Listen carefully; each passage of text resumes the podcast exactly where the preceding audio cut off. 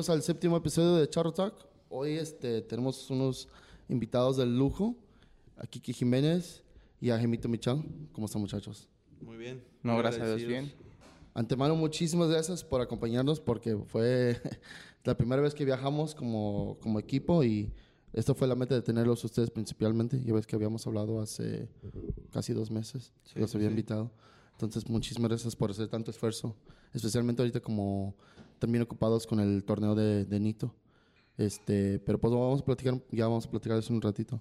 Este, Gemito, ¿por qué nos platicas de ti, de tu historia, cómo entraste a la charrería?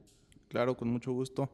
Fíjate que, que por parte de la familia materna, de ahí me inculcan todo el tema de la charrería. Eh, hubo un personaje muy famoso aquí en, en México que se llamó Ponciano Díaz, el primer charro torero. Eh, mis primos y yo somos la, la última descendencia de él. Entonces, de ahí viene lo que nace el ser charro para Jaimito Michel. Eh, de ahí en adelante, pues desde que tengo uso de razón, siempre fue soga, siempre fue caballos. Eh, de niño, pues la verdad tenía eh, muy pocos videojuegos, siempre era caballos, charrería, caballo, charrería. De ahí mi primer charrea fue más o menos a, mis, a los 5 años de edad, eh, por ahí del 2005-2006. Y de ahí ya fue año tras año. Fui creciendo y pues eh, me tocó la suerte de estar en todas las categorías, que es dientes leche, infantil A, infantil B, juvenil, ahora sub-21, sub-22 y pues ahora profesional. Ok, este, Kiki, ¿por qué nos platicas más o menos del mismo? Sí, claro, yo empecé de- desde muy pequeño, ahora sí que desde, desde brazos, eh, por parte de, de- de mis papás. Este, tenía dos semanas de nacido y ya me traían arriba del caballo. Desde muy, muy pequeño este, me inculcaron el amor por los caballos. Y después con el tiempo el amor por la charrería, ¿no? Desde mi abuelo este, materno tenía caballos, mi mamá estuvo en la escaramuza, eh, estuvo en la escaramuza internacional de la villa, que fue, era la mejor escaramuza en su, en su época. Y pues fue creciendo eh, mi gusto por los caballos, ¿no? Y mi hermano este, mayor, Jorge, que también desde muy niño le gustaron los caballos, desde muy niño tenía la soga en la mano. Y yo siguiendo sus pasos también, desde, desde muy chicos, este, pues fuimos ahí y con los caballos, eh, fuimos con la soga y jugando y que piales y manganas y todo el tiempo queríamos estar arriba de, de los caballos, todo el tiempo era estar eh, tirando un pial, una mangana, lo jineteaba, me pasaba piales, entonces desde niños nos juntamos y después fue que entramos a la nacional, a la Asociación Nacional de Charros, la decana de la charrería y ahí fue donde nos fuimos haciendo donde entre juegos ahí en las corraletas con los becerros, con yeguas, unos burros que había ahí, ahí los pialábamos, los jineteábamos, ya éramos la pesadilla de los, de los burritos y de los toros, ¿no? Y así nos fuimos enseñando hasta, hasta que cumplí más o menos cuatro años. Mi- mis papás tenían un equipo de, de charrería, se llamaba Valle de Anáhuac, y yo empecé a montar y a desfilar con ellos. A los cinco años nos toca entrar al primer nacionalito, eh, cuando yo tenía cinco años, eh, en el cual quedamos campeones. Yo quedé campeón de jineteo de yegua, siendo que nunca había ni jineteado una yegua, ¿no? Y de ahí fue creciendo y año tras año entrar a todos los nacionalitos. En el año también teníamos dos, tres charreadas. Y pues acompañar al equipo grande a todas las charreadas, ¿no? A, todo donde se presentaba, a los estatales. Y, en los nacionalitos pues me fue yendo bien. En- me tocó mi último año que yo podía hacer dientes de leche. Entrar al dientes de leche, porque antes no había dientes de leche, solo había A, B y juvenil. Y se hizo la categoría dientes de leche. Alcancé a entrar el último año y me tocó ganar el, el charro completo. Y de ahí en todas las categorías solo entré una vez por año y me tocó la dicha de, de poder quedar campeón charro completo en, en las categorías. Y pues en el equipo, desde que yo entré a los 5 años hasta que cumplí los 17, que ya no podía entrar, en todos los, los nacionalitos pues estuvimos entre los primeros tres lugares.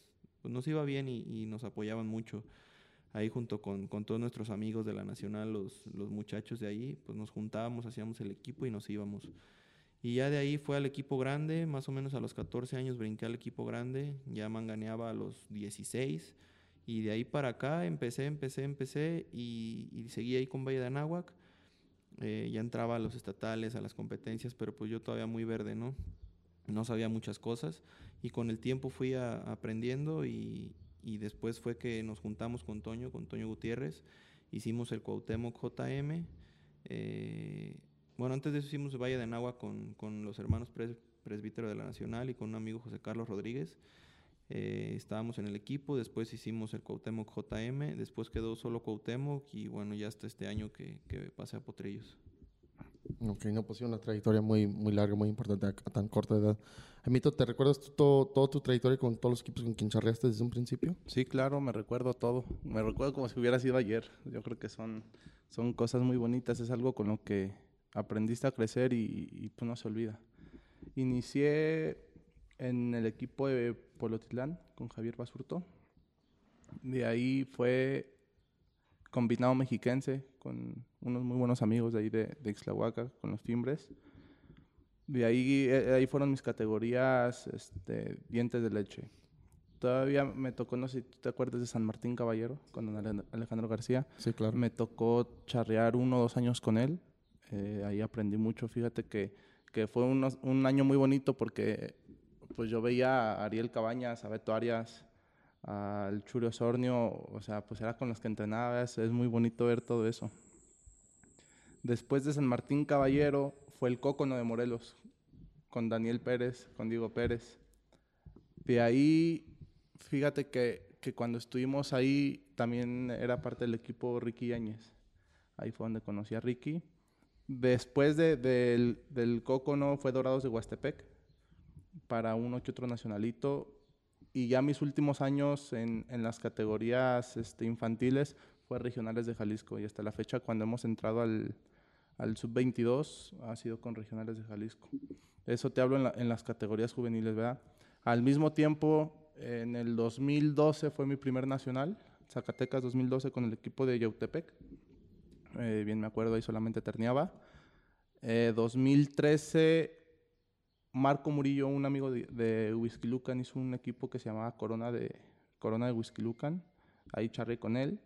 2013, 2014 más o menos. Eh, 2015, si no mal recuerdo, fue Cuernavaca B con Fernando Sánchez, eh, Beto Escorza, Javier Herrera. De ahí, 2016, fíjate que medio año estuve lazando con un equipo de Veracruz, con Manuelito Hernández. Ahí ya fue, mi primer equipo profesional, se puede decir, porque fue cuando yo empecé a recibir un, pago por charrear, ¿verdad? Fíjate que después de, en, ese mismo año se acaba, este equipo de Martínez de la Torre y ahí por azares del destino mi papá hizo un negocio con Paco Cerón y llega a la Biznaga. Y Llegó a la Biznaga. Y todo ese medio año, te estoy hablando más o menos como de, de mayo, junio a, diciembre, me tocó charrear mucho con la Biznaga. Pablo no iba a muchas charreadas y a esas a las que no iba Pablo yo manganeaba a caballo. Eso yo creo que fue parte de, de, pues, de, mi, de mi carrera deportiva que hizo que, que elevara mi nivel, ¿verdad? Eh, ya después eh, de mi paso por la Biznaga fue Valle de Saltillo. Un año manganeando a caballo en Valle de Saltillo. Después fue Regionales de Nopala. Ahí inicié manganeando a caballo y luego me empecé a manganear a pie. Gracias a Dios me fue muy bien. Y ya después de Regionales de, de Nopala fue Regalos B. Y ahora pues es mi tercer año en, en el Tres Regalos que hay. Esa ha sido mi carrera deportiva. ¿Cómo es que llegan, o sea, cómo, cómo es el proceso de entrar allá sería profesional? Porque ustedes ya son de la época donde ya es común. O sea, charros más mayores, pues a lo mejor uno que otro, como Nito, fueron los que, casi los primeros que le empezaron a pagar poco a poco. Pero ustedes ya es, es su carrera al 100%, ¿verdad? Sí, claro. Mucha gente no sabe que aunque es su carrera personal, to- de todos modos tienen sus carreras afuera, ¿verdad? De los Sí, estudios. claro. estu- estudiamos, este, yo terminé la carrera en la Universidad Anáhuac de México y pues mi mamá no me dejaba charrear si yo no estudiaba y me dijo, si quieres charrear me tienes que entregar tu título. Y pues bueno, también no era malo para la escuela, me gustaba y, y acabé bien mi, mi carrera y todo y pues ahora estamos charreando. Y ahora, ¿cómo- ¿cómo, es es- esa, esa vida, ese proceso? ¿Cómo es que, este, ya a veces dice que hay que un draft, ¿verdad? Pero pues no, no es nada oficial. Entonces, ¿cómo es que se ingresan a un equipo profesional? Pues los patrones más que nada te empiezan a, a buscar, ¿no? Es como una búsqueda de talentos. Haz de cuenta que va- van creciendo nuevos talentos, eh, van saliendo niños jóvenes con, con talentos especiales que, que no todos tienen y pues te empiezan a poner el ojo, ¿no? De que, oye, ya viste tal muchacho, tal persona que está charreando con un equipo tal, que generalmente son de doble A, nunca llegas luego, luego a un triple, a. Entonces llegas a, a, un, a, un, equipo así y de ahí pues te ponen el ojo, ¿no? Por ejemplo, a mí en lo particular me tocó que pues estábamos en Valle de Anáhuac, Toño en Cuauhtémoc, no estaban charreando ellos tanto y nosotros no tanto. Nos juntamos, nos cooperamos para los gastos y quedó que, pues nos íbamos a mitades en todo, ¿no? Entonces pues Toño y Juan Carlos ponían una parte, mi hermano y yo otra, y así charreamos. Y pues em, empiezas a crecer, empiezas a aprender, te pasan errores, pero pues te empiezas a foguear, vas a torneos que te empieza a ver la gente. Vas y dicen, oye, ¿ya viste aquel muchacho? Entonces se viene el siguiente año de cuando fue Cuauhtémoc JM y a Toño le digo, porque como seis equipos me llamaron, o sea, yo, yo no lo esperaba porque pues yo estaba en la escuela, ¿no? Yo estaba estudiando, iba a ser profesional, yo iba a ejercer mi carrera, ¿no? Yo nunca me imaginé, nunca, nunca pasó por mi cabeza dedicarme a, a charrear, ¿no? Y, y, yo seguí en la escuela, en eso pues me empieza a ir bien y para el otro año pues me habla gente, ¿no? Me hablaron como seis, siete equipos este, que querían que me fuera con ellos. Y pues yo nada más como una atención con Toño, eh, fui y le dije, oye, Toño, este, pues fíjate que pues me están ofreciendo por charrear, ¿no? Quieren que me vaya a otros equipos y, y pues solo quería avisarte que pues que me voy a ir, ¿no? Y digo, pues por atención te doy la opción de que si quieres, pues tú me pagues, pero pues no creo que sea así, ni no es tampoco para que te ofendan ni nada. Me dijo, ¿cuánto te van a pagar? Y ya le dije, no, pues tanto.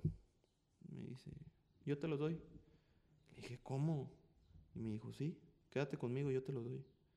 Y yo en ese momento no lo podía creer porque yo no pensaba que Toño me fuera a decir eso. Y me dice, quédate aquí, yo te los voy a dar. Bueno, y me quedé.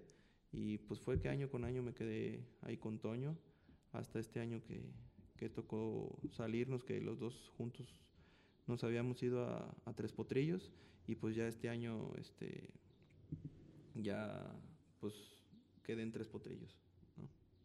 ¿Y tu Gemito? Más o menos, ¿cómo fue la, fue la historia? Fíjate que de niño, pues siempre fue mi paso por los diferentes equipos, me observaba mucha gente. Pero yo creo que un momento clave en mi, en mi carrera deportiva, se le puede decir, fue cuando llegué a la Biznaga. Eh, sin duda alguna, y, y lo digo, y, y, yo creo que todo el mundo lo sabe, que le agradezco mucho a Paco la oportunidad de, de estar en la Biznaga, fue porque la gente ahí me empezó a ver, ¿verdad? Este, fueron muchas charreadas, eh, mucho aprendizaje.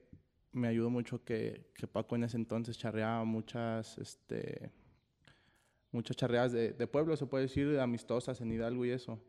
Entonces me ayudó mucho que llegamos a, charrear y, oye, ¿y a qué igual le vamos a tirar? No, pues a lo que nos echen, oye, y, y pasarán bien, pues ahí veremos.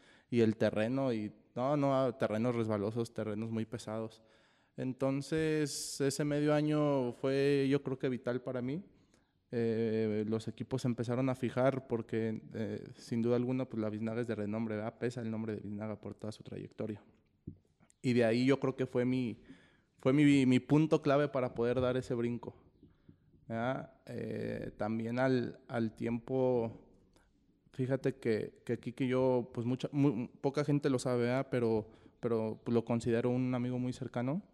De hecho, en los infantiles charramos juntos en el 2011 y 12 en, en, Lagos de Moreno y en Irapuato. Eh, ya cuando está en la biznaga, cuando pasa ese tema de la biznaga, que, me, que Paco me acomoda en Valle Saltillo, porque fue por medio de él que, que llegué a Valle Saltillo, por temas del, del destino, Kiki y yo nos habíamos distanciado, no por problemas ni nada, sino temas de la vida, etc. Y de ahí cuando, cuando regreso a entrenar con Kike, pues Kike me ayudó mucho, me ha ayudado mucho, se lo agradezco y te lo agradezco. Este, y ese también fue otro punto clave para mí, que me compartió mucho de, de su técnica. Tuve la, la, fortuna de haberle entendido un poco, no, no te digo que al 100, porque pues uno nunca deja de aprender, ¿verdad? Eh, y sin duda alguna, en, entre ese paso por la biznaga y el estar tan pegado aquí, que el estar entrenando, el que me comparta su técnica, en el que me, no se guarde ningún secreto, ¿verdad? Yo creo que eso ha sido clave para poder dar ese, ese brinco y estar donde estamos y, y, a diario seguimos luchando por hacer más. mucha gente piensa que ustedes son rivales, a lo mejor atléticamente, pero de lo que yo he visto, pues sí son casi como hermanos, ¿verdad? En lo personal. O sea, se han charreado juntos, ¿verdad? Hermanos no de la misma sangre. pero... Sí, la verdad que sí, mucho tiempo. Acércate un poquito más. Como, como dijo Jaime, me, pues me, se acercó a mí y me dijo, ¿sabes qué? Me empezó a ir un poco mejor, yo un poco mayor que él. Eh, pues me empezó a ir bien y me dice, ¿sabes qué? Traigo tal y tal cosa, ayúdame, ¿crees que pueda acercarme ahí? No, vente. Se quedó viviendo en la casa muchísimo tiempo, no iba ni a su casa, estaba como un mes en la mía, iba tres a la suya y regresaba otras tres semanas, iba cuatro días a su casa y era como otro hermano más, pues ahí se la pasaba y entrenábamos pues todo el día, le dábamos y le dábamos y a lo mejor ahora pues entrenamos ya un poquito más prácticos, ¿no? de que no, pues sabes que tiras 10 manganas te va bien y ya está. En ese entonces tiramos 30 manganas y dale y dale y dale. Estás en el inter entre que eres bueno y no eres bueno y, y tienes que, que, esforzarte más que los que ya son buenos para poder competir con ellos. Entonces le dábamos entrenamiento todo el día y en la noche nos dormíamos parchando guantes. No, era, era un relajo entrenar, pero pues ahí fue cuando, cuando creció más la amistad, ¿no? Y cuando ahí estuvimos y nos empezamos a ayudar para los charros completos. Yo, como entrenábamos juntos, él me entregaba eh, entrenando y yo a él, y entonces nos íbamos a los charros completos.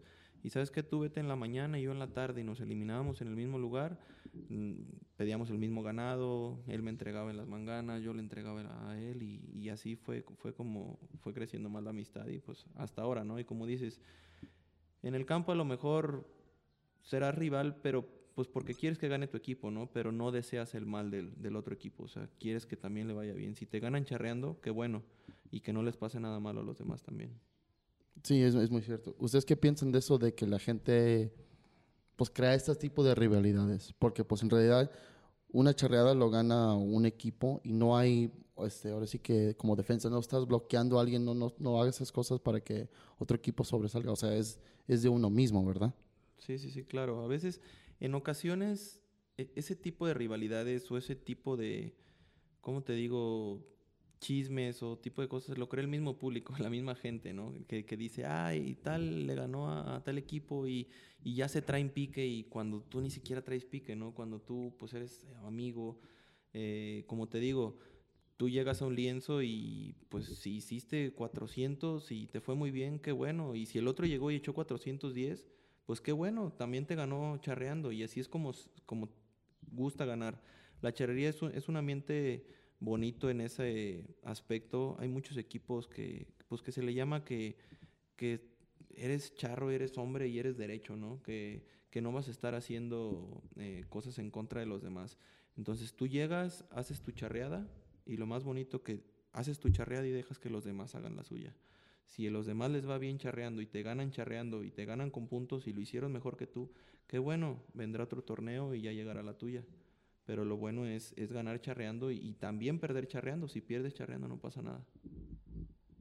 Sí, este, no sé por qué la gente hace eso, pero pues es, es algo de los temas que mucha gente platica y pues es algo que pues quisiéramos este, disminuir, porque como dices tú, lo que es el charro es ser caballero y tiene otros muchos morales que la gente, yo pienso que con el transcurso del tiempo, como que se les ha olvidado que esto debe ser de una hermandad, hermandad, perdón. Este, ¿Cuántos años de diferencia tienen de, de edad? ¿Qué, ¿Tres, no? Por ahí. Sí. Sí, yo tengo 25. 22, por cumplir 23. ¿Y a qué edad entraron ya a las ligas profesional? Yo a los 14 ya charreaba en el equipo, ya, ya terneaba y coleaba. A los 15 empecé a manganear y en Zacatecas 2012, tenía sí 16, fue mi primer año ya manganeando a pie y de ahí empecé mucho más. Mi primer año que, que, ya fue como más cumbre de que me empezó a ir bien y por eso el siguiente año me, me quisieron contratar fue el Cuauhtémoc JM, cuando estuve ahí con Toño, que fue para Zacatecas otra vez, 2018. Ese fue el año que se, terminó. Y para el siguiente congreso del 2018, de, de ahí para acá, ya cuando fui Cuauhtémoc, me empezó a ir muy, muy bien y pues de ahí ya fue cuando pues brinqué como que al siguiente escalón, al siguiente nivel, de que pues ya, ya no me volteaban a ver pues equipos tan chicos, ¿me entiendes? Ya me empezaban a, a voltear a ver equipos de la AAA y ya mis llamadas ya no eran del- de los otros equipos, sino ya gente pues, de los equipos más grandes. Y pues cuando te empiezas a emocionar porque dices, oye, pues algo estoy haciendo bien para, para que la gente me esté buscando, ¿no? ¿En algún punto pensaste, a lo mejor me quedo do- doble a otro año y dos para seguir fogueándome? ¿O tú ya sabías que ya estabas mental y físicamente preparado para la, la AAA? No, de hecho, de hecho mi mamá no quería que yo pialara, por ejemplo. Yo ya manganeaba, pero no me dejaba pialar. Entonces teníamos un pialador en el equipo, un muy buen amigo que, que tuvimos, Ubaldo López, que él pialaba con nosotros. Y a veces a mi mamá no nos abandona en las charreadas, a todas las charreadas le encanta ir con nosotros. Y algunas charreadas que por cuestiones de trabajo, por cuestiones ajenas, no podía ir a las charreadas, yo le decía a Baldo, dame chance de pialar. Y entonces le escondíamos a mi mamá. Y cuando llegaba a las charreadas, yo pialaba y mi mamá no sabía. Entonces llegábamos a la casa y me decía, oye, ¿y, cuántos piales se echaron? No, pues dos. Y de repente que me iba bien, no, pues los tres. Y volteaba y decían, muy bien, Baldo, qué bueno que echaste los tres piales. Y yo, sí, sí, Baldo anda muy bien. Y no, pues ya era yo, ¿no? Que, que me estaba empezando a ir bien y nos iba bien en los torneos. Y, y pues pial- empecé a pialar y yo ya quería se- seguir, ¿no? Y seguir pialando y mi mamá no me dejaba y no me dejaba. Y un día le dije, ¿me dejes o no? Ya voy a pialar, o sea, es lo que me gusta, es lo que más me gusta hacer. Si no, si no me dejas pialar, lo voy a hacer. Y ya hubo un tiempo que le dije, ¿sabes qué? Pues mi, mamá quería seguir gastando en el equipo y mi mamá decía, tú para eso tienes tu equipo. Yo le decía, mamá, pero ya me están invitando otros equipos, me pagan por hacerlo. Y yo, pues de niño, no tenía mucho dinero, ¿no? Pues que aunque nunca me faltó nada, gracias a, a mi mamá y todo, nunca, nunca me faltó nada, gracias a Dios, me, me empezaron a ofrecer dinero, pues yo de 16, 17 años te dicen, oye, te doy tanto por charrear y tú dices, ¿cómo? Claro, los quiero, o sea, ¿dónde estaban? Y, y yo quería ya ganar ese dinero y pues ya veía que todos se estaban convirtiendo en profesionales y, muchachos de mi misma camada, que se podría decir que de la misma edad, ya estaban empezando a cobrar y yo decía, oye, pues yo ya quiero estar allá y mi mamá, no, no vas a estar. Y pues hasta que le dije, ¿sabes qué? Me voy a ir. Y fue el año que le dije a Toño, ¿sabes qué? Ya me voy. Y Toño me dijo, quédate. Y entonces mi mamá se sintió mucho más tranquila, porque pues Toño, la verdad, en paz descanse, fue un muy, muy buen amigo mío, fue, fue como un hermano mayor para mí. Y, siempre me, me trató muy, muy bien, siempre él estaba para, para ayudarme, protegerme. Entonces yo era más chico y él con más experiencia. Yo siempre charreando con él me sentía protegido, ¿me entiendes? Y, pues ya fue de ahí que, que, que Cuauhtémoc y Cuauhtémoc y pues ya, ya me sentí listo y este año habíamos quedado los dos irnos por Apotrillos y pues digo, ya, pues estás ahorita sí entre uno de los mejores siete, ocho equipos del, del país, ya, ya estás en, en donde, a donde se tiene que llegar, ¿no? A donde, donde tienes que estar y, y pues ahora sí te, te puedo decir que, que me considero listo, ¿no?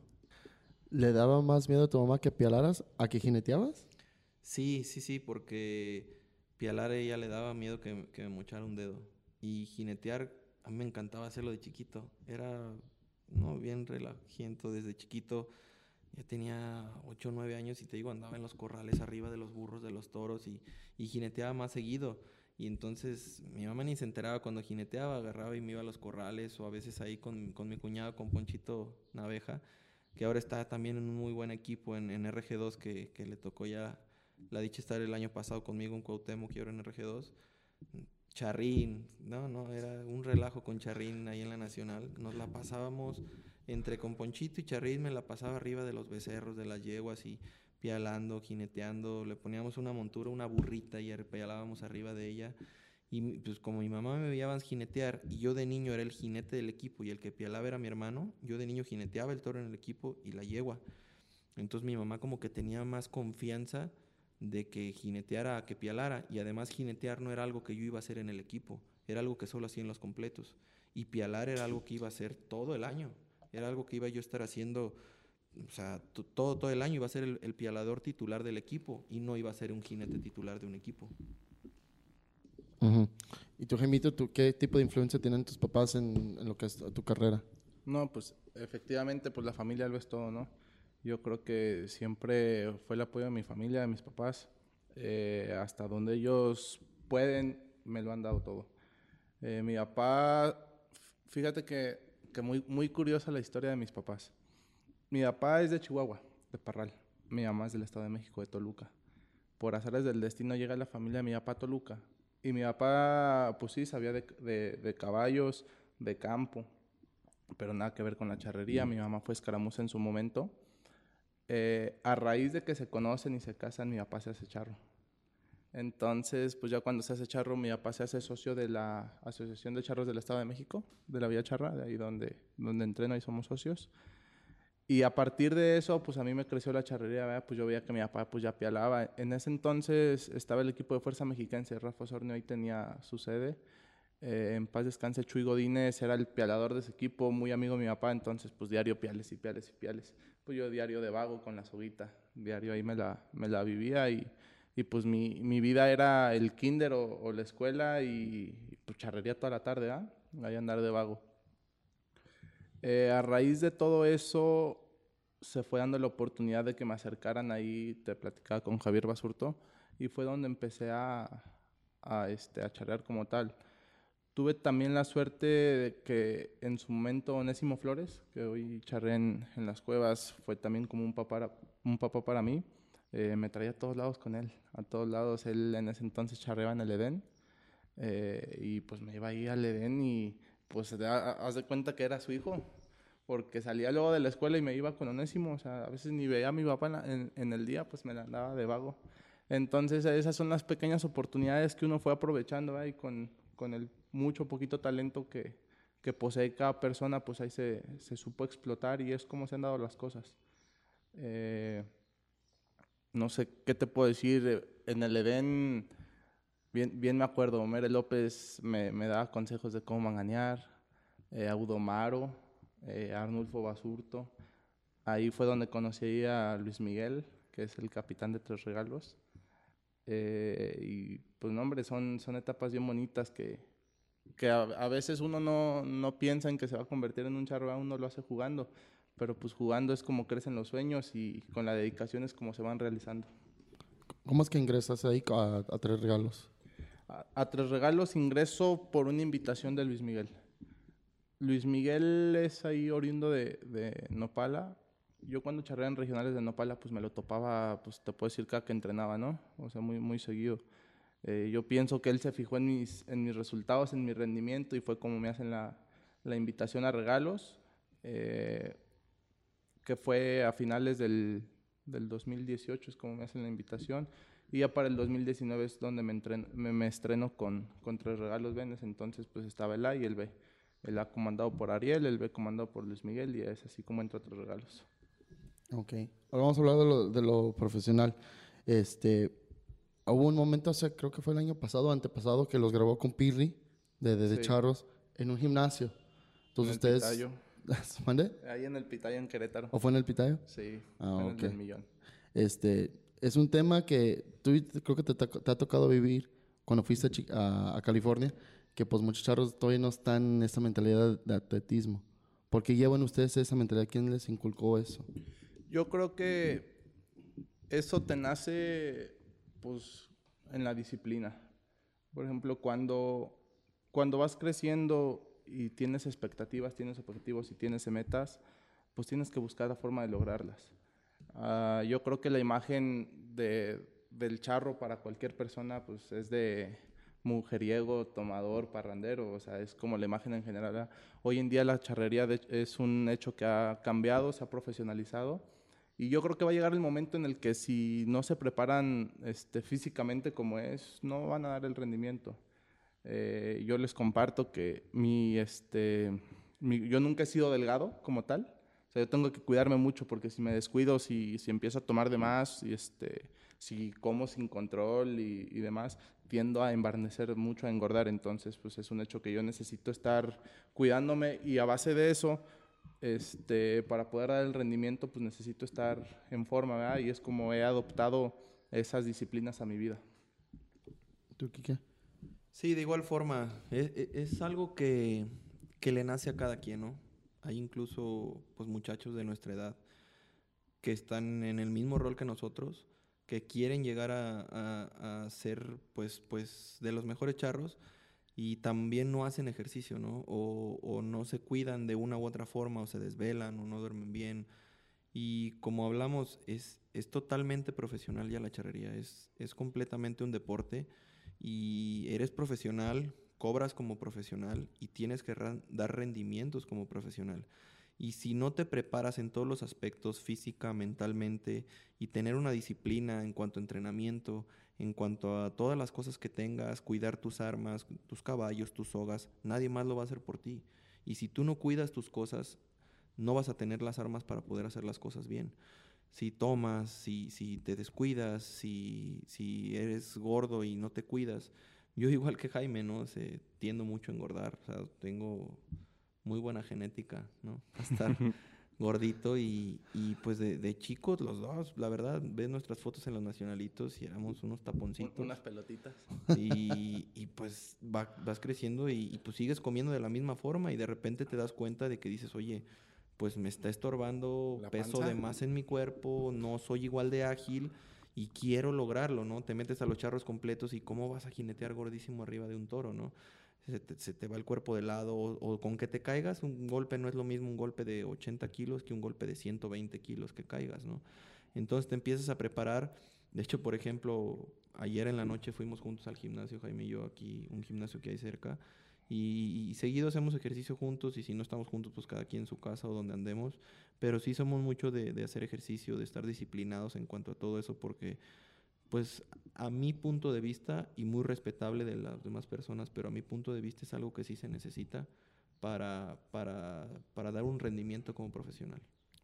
¿Tienen algún tipo de, de schedule de cómo hacen ejercicio? Por ejemplo, en, en Estados Unidos, pues hay, hay, aplicaciones donde el lunes haces, levantas pesos de pecho, el martes corres, etcétera. ¿Tienen ustedes algún tipo de rutina así?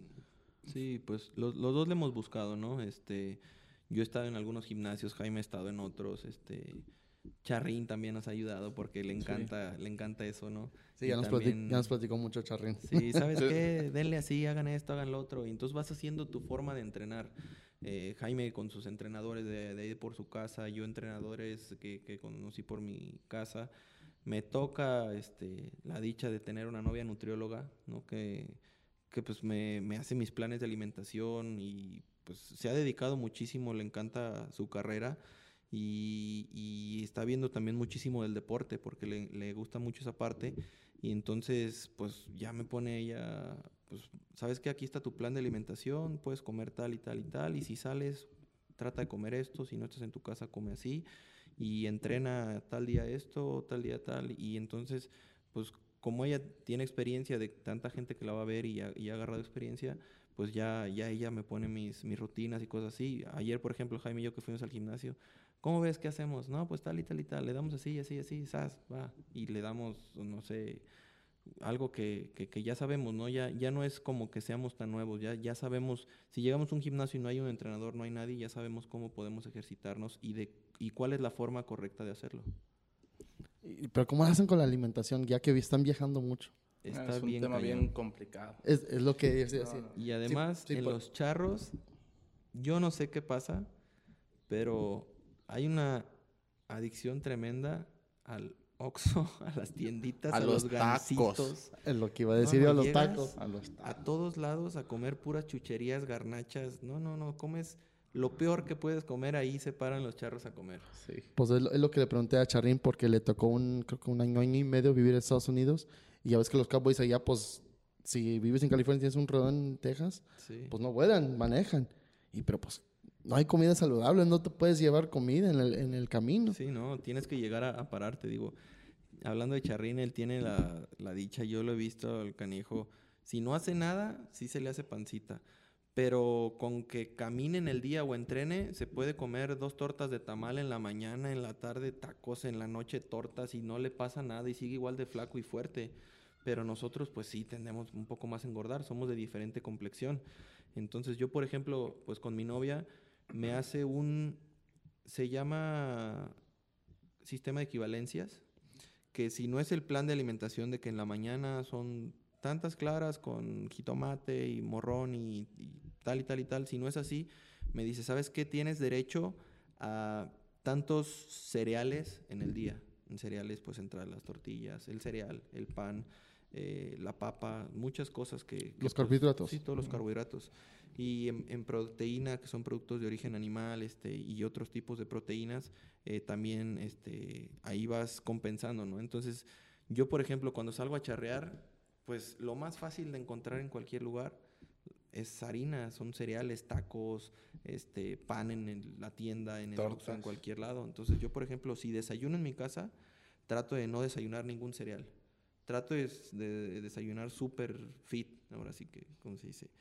Porque sé que en el día me voy a encontrar con, con harinas, con tacos. Con todo menos lo fit. Sí, todo lo sí, fat sí. menos lo fit. Y Todo lo entonces- fat, ¿verdad? Sí, sí, sí, buscas desayunar lo mejor que puedas para en el día, pues si tienes que romper la dieta y llegas al final de- de- del día con, no sé, 2.000 calorías que tienes que consumir al día, pues no sé, te pasaste un poquito y consumiste 2.500, pero si hubieras desayunado mal, hubieras consumido 3,000. 3.000, 3.500. Entonces vas tratando de cuidar o llegas a una tienda o llegas algún lugar y tratas pues de buscar ya lo saludable, ¿no? Que unas almendras o, un- o cosas no tan malas, ¿me entiendes? No es lo mismo bajarte y comprarte un pan, unas mantecadas, cosas así, que comprarte unas almendras, unos cacahuates, unos chicharrones. Vas aprendiendo a comer y a, y a- y a tratar de cuidarte. Tú tienes mucho platicar de ese tema, ¿verdad? Te ha dado No. risa. No, pues es que soy bien desordenado yo para eso. ¿Vieras cómo le batallo con la comida? No, me encantan a mí los tacos. Yo también. Un día, fíjate lo, lo más que he llegado a hacer que me pido mis tacos sin tortilla. No, pero vieras, no, veo pasar las tortillas y no sabes cómo me siento. El año pasado estaba haciendo eso. Este, hice un challenge de, de perder peso de 75 días. Y cuando llevaba, pues, amigos a comer tacos, dicen, yo pues ordenaba dos tacos, pero sin tortillas se me quedaban. ¿Qué? Más dame la carne, pues. Y pues sí, se, se te queda viendo rara la gente. Pero pues no entienden que, pues, Sí, no, no, no entienden que todos los cuerpos son diferentes y, y hay que cuidarse. Hay unos que se necesitan cuidar más que otros. Y entonces, ¿cómo haces tú ese balance? Porque, pues, me imagino que via- viajas igual de, de Sí, tanto como viajo mucho. Fíjate que me la vivo mucho aquí en Guadalajara. Este, soy yo muy desordenado para comer. Me cuesta mucho trabajo ordenar mis, mis comidas. Trato de, de desayunar pues lo más fit que te puedo decir, pero la, la realidad es que es fit en- a medias, ¿verdad? Porque pues sí, un huevo y lo que haya al alcance, ¿verdad? De comer igual. O sea, haz de cuenta que lo que trato de hacer es consumir carnes, consumir este, cereales en menor cantidad. Carne sí, proteína, pues no, hay- no le veo tanto problema, ¿verdad? yo no sé mucho de eso. Pero cereales, eh, tortillas y eso trato de, de dos diarias, una diaria, trato de dejar a un lado el refresco, de consumir agua y es la forma en la que yo me cuido. Estoy muy, este, atenido a mi mamá en ese aspecto, porque en Toluca, pues sí, yo no, no, hombre, a, mi mamá, la, la novia de, de que mi comadre me hace también las dietas, eh, me ayuda en ese tema. No, yo a mi mamá nomás se las pongo en el refrigerador y mamá, voy a ir a comprar esto y esto y esto y me haces eso y ya me lo hace. Yo te digo que yo para ese tema so- no, ni por la cabeza me pasa. Le, le dedico más a otras cosas. ¿Qué hago mal, verdad? Necesito buscar un balance, pero pues es que hay veces que no te da la, la vida para todo. Ahora, ac- acá en México ah, existen servicios, en, en Estados Unidos hay servicios donde tú pagas un- una cuota mm, semanal o bisemanal o mens- mensual, donde ellos te hacen comida fit, y, o sea, lo que es proteína, vegetales, por carbohidratos. ¿Existe algo así acá, donde tú puedes ir a comprar y, haz de cuenta, por ejemplo, si cuando yo estoy viajando mucho, compro de siete días y te dan este, dos comidas ya en, en topper. Y nomás, nomás como de ahí. No, yo, yo no he escuchado de eso, ¿tú no, sí? yo tampoco. Yo he escuchado que sí, como tú dices, en Estados Unidos, porque mi novia tiene muchos pacientes de allá y hace sus consultas en línea y por teléfono. Y entonces lo que hacen mucha gente de allá es que mi novia les manda el, el plan de alimentación y ese plan lo pasan a este tipo de lugares, de empresas y ¿sabes qué? Este, esto es mi plan semanal y les llevan de cinco días y nada más guardan el refri, lo sacan al microwave y lo calientan y vámonos. Y acá yo no he escuchado ese tipo de cosas, acá batallamos un poquito más por eso. Mira, el siguiente negocio que vamos a poner va a ser eso, ¿eh? Pues es- ese Hay es que buen- atacarle por ahí. Sí, porque más que ustedes que pues lo están viviendo. El tema es del, lo del viajar es lo que está, está difícil. Sí. Yo creo que lo que le afecta a todo deportista que, que anda en la charrería es que su vida no es de rutina. O sea, si te das cuenta, yo creo que pregúntale a cualquier charro. Nunca, nunca tiene establecido qué va a hacer en una semana. Nunca sabes exactamente tu plan en una semana. Eso yo creo que te afecta mucho. Ahora vamos a hablar de eso. Yo te había preguntado hace como mes y medio, dos meses, si ya tenían todo el itinerario del año de ustedes de Tres Potrillos. Me dijiste que no. No, Co- es que... ¿Cómo, ¿Cómo es que se maneja eso? Porque, ok, ustedes dicen, ustedes son profesionales, lo que es verdad. Pero un profesional, por ejemplo, acaba de terminarse la NFL eh, allá en Estados Unidos. Pues una semana antes ya tenían el schedule de- del 2023. Entonces, Sí, claro. ¿qué, eh, ¿qué detalles de profesionalismo piensan ustedes que faltan en lo que es la charrería? Por ejemplo, en la charrería. eh, sí más o menos, por ejemplo, torneos muy importantes como, como los del Pitayo, como el Millonario, ya tienen su, fecha programada, pero varía entre dos fines de semana. O sea, ¿sabes qué? Pues de tal a tal fin lo podemos hacer. Y entonces van saliendo torneos, cada día la charrería va, va en auge. Están saliendo más y más torneos, entonces la gente quiere hacer torneos, la, quiere, la gente necesita fechas para hacer torneos porque está tan saturado que no hay, no hay fechas para hacer torneos. Entonces levanta la mano alguien, hey, yo quiero hacer un torneo, tal fecha, no está ocupada. Ah, bueno, entonces para tal fecha. Y entonces, no, sí, tal fecha sí se puede. Queda programada para esa fecha. Ah, no, no nos acordamos que era es- este, torneo. Entonces déjame la recorro. Entonces recorrió tres semanas. Y entonces, pero la primera semana sí hay compromiso en uno, hay compromiso en el segundo, y en la tercera semana vas a charrear en ese torneo. Yo, por ejemplo, pensaba el año pasado, yo soy de México, me queda seis horas de aquí de Guadalajara a mi casa. Entonces, pues yo pensaba estar viviendo en mi casa, traer mis caballos, todo ese tipo de cosas. Llevo desde el 27 de diciembre que no regreso a mi casa. Llevo dos meses fuera de mi casa. O sea, no he podido regresar. Pido cosas, ropa, tráiganme más ropa y tráiganme mis caballos y tráiganme más cosas. Porque cada fin de semana hay charrería. Y ya si regreso a México, ya regreso en avión para no cansarme. O sea, voy, estoy dos, tres días allá y me regreso en avión. Y regreso a entrenar porque en avión me hago tres horas y no me canso. Y en la carretera pues es manejar y manejar y manejar. Sí, de repente voy, en carro, ¿no? Pero intento ya no cansarme tanto porque de por sí es desgastante el estar entrenando en la charrería, el charrear y además cansarte en la carretera. Entonces, además de todos esos torneos, de repente alguien de Zacatecas, de Aguascalientes, de algún lugar, dicen, hey, quiero hacer una charreada amistosa en un miércoles, en un jueves. Entonces tú ya tenías que ese fin de semana era un torneo, al siguiente era otro, y a la mitad, el miércoles, tres semanas antes, te invitaron a una charreada nocturna, que van tres muy buenos equipos y te van a pagar por ir, y, y te dice el patrón del equipo, vayan a la charreada. Dices, oye, o sea, no está por eso tan programado. Sí hay una idea de cuándo son los torneos, que casi siempre son para las mismas fechas, los torneos más grandes, los más importantes, pero en esa forma van saliendo los torneos y además las charreadas amistosas, pues salen de esa forma y vas teniendo que ir a charrear esos lugares. Yo creo que mucho de esos, eh, no haciendo menos a los torneos, ¿verdad? pero por ejemplo, torneos más pequeños a comparación de, hoy en día que los del Pitayo y los del Millonario son los, los torneos yo creo que más importantes en el año. Muchos de esos eh, torneos eh, ya se basan también en sus fechas, ¿no? Ah, ya saben, ah, ok, el Pitayo es, por ejemplo, este año del 9 al 13. Ah, bueno, pues Don Lupe ve los ocho días. Y ah, la Liga de Campeones los ocho días. Y, ah, y así ya se van programando.